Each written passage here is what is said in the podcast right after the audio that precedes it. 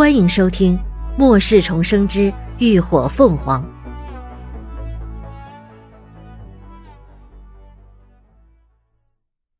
第一百八十一集，拿钱办事。林鸾拉着高迪到一旁，蹲下身望着他：“来，小迪，你看着姐姐。”高迪闻言，原本飘忽的目光慢慢的对上了林鸾的黑眸。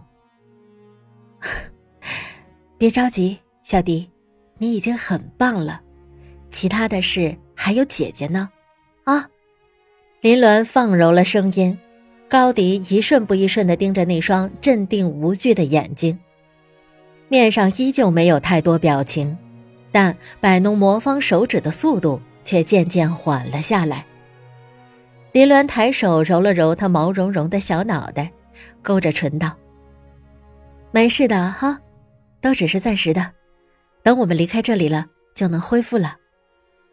他话说的含糊，毕竟现在人多耳杂，但高迪却听懂了。他乖巧的点了点头，也抬起小手，轻轻的摸了摸林鸾耳边的碎发。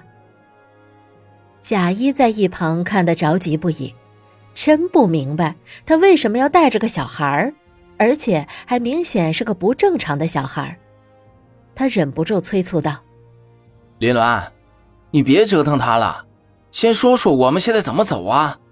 林鸾却丝毫没有理会他的意思，依旧自顾自的给高迪拿水、拿食物、整理衣服。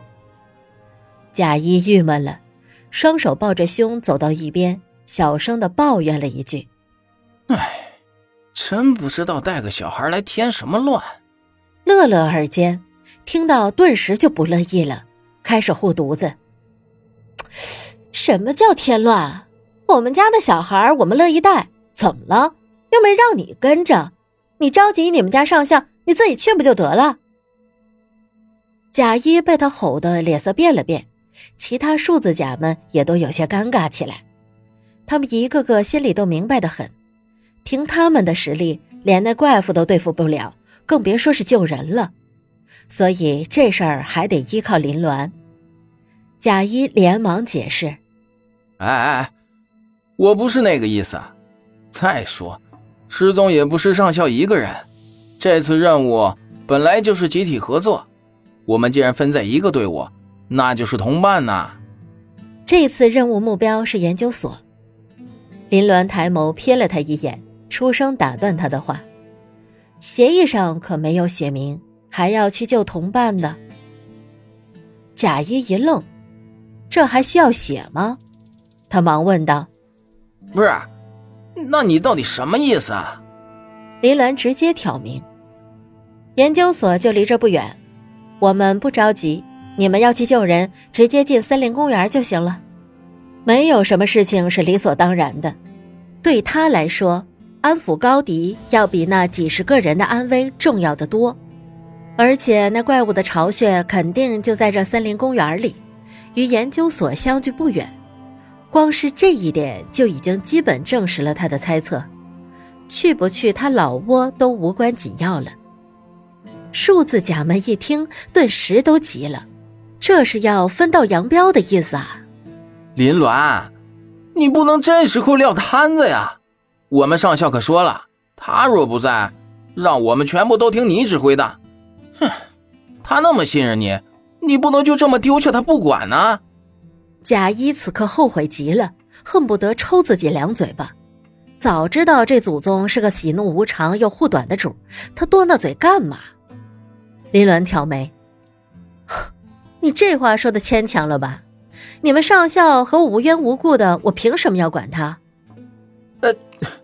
可，可是，贾一脸色变了又变，可试了半天也说不上个所以然来。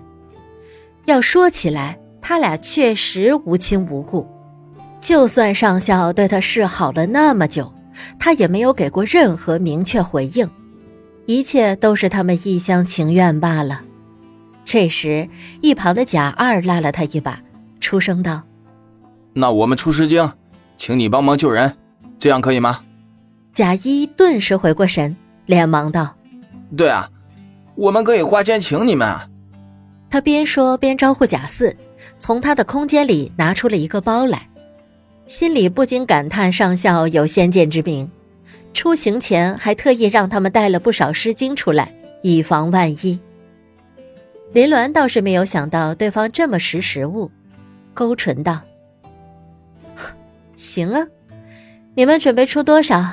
我们出场费可不低哦。”贾谊想了想，咬牙道：“呃，十颗黄金。”他见识过这祖宗趁火打劫的本事，也不敢喊太低的价格。十颗黄金可相当于五百颗粉晶。兑换成积分也有两万五千积分了。林鸾想了想，回道：“可以，不过这价钱只包括带你们找到怪物老巢，找到你们上校，但不保证人死活。如果情况危急，救人费用还得另算。”顿了顿，他又着重加了一句：“哦，还有，我只收现钱。就他们那信誉度。”还想赊账，没门儿！数字甲们无语，真拿他们当猪宰呀？宰的还是大肥猪。想讨价还价，人家一句生命无价，他们以身涉险，这价格还要低了，就给堵得哑口无言了。最后贾谊咬咬牙，还是乖乖的掏了诗经，拿钱办事儿。林鸾也讲信用。见高迪情绪基本已经平复，便又领着众人沿着怪物留下的痕迹进入了森林公园。这座森林公园如今早已经无人管辖，里头的植物都长荒了，越往里走越是杂草丛生，藤蔓牵连。不过好在一路有那怪物在前头蛮撞开路，他们这后来者走起来倒也没费多少功夫。然而，他们并没有走多久，就发现了那只怪物。此刻，他已经倒在杂草丛中了，一动不动。原本鼓囊囊的肚子也完全塌陷了下去，两只巨大的眼睛变成了一片死灰，显然已经彻底归西了。现在怎么办？贾谊问道。这到处都是高树矮灌，森森茂密，根本找不到路啊！现在引路的也挂了。他们要怎么才能找到怪物的巢穴？林伦没有说话，反而俯身去查看地上的那只怪物。他先用手摸了摸怪物伤痕累累的皮肤，感觉到触感和之前不同，随即抽出开山刀，小心地捅了下去。这一次，锋利的刀尖很轻易的就划破了那层灰黑色的皮肤，捅进了怪物的肚子里。仿佛之前的铜墙铁壁般的牢不可破，都只是假象而已。林鸾挑了挑眉，便直接握刀下滑，开始慢慢的解剖起怪物来。众人在一旁看到，都惊讶不已。这一次倒是没有人再不识趣的去打扰他。感谢您的收听，下集更精彩。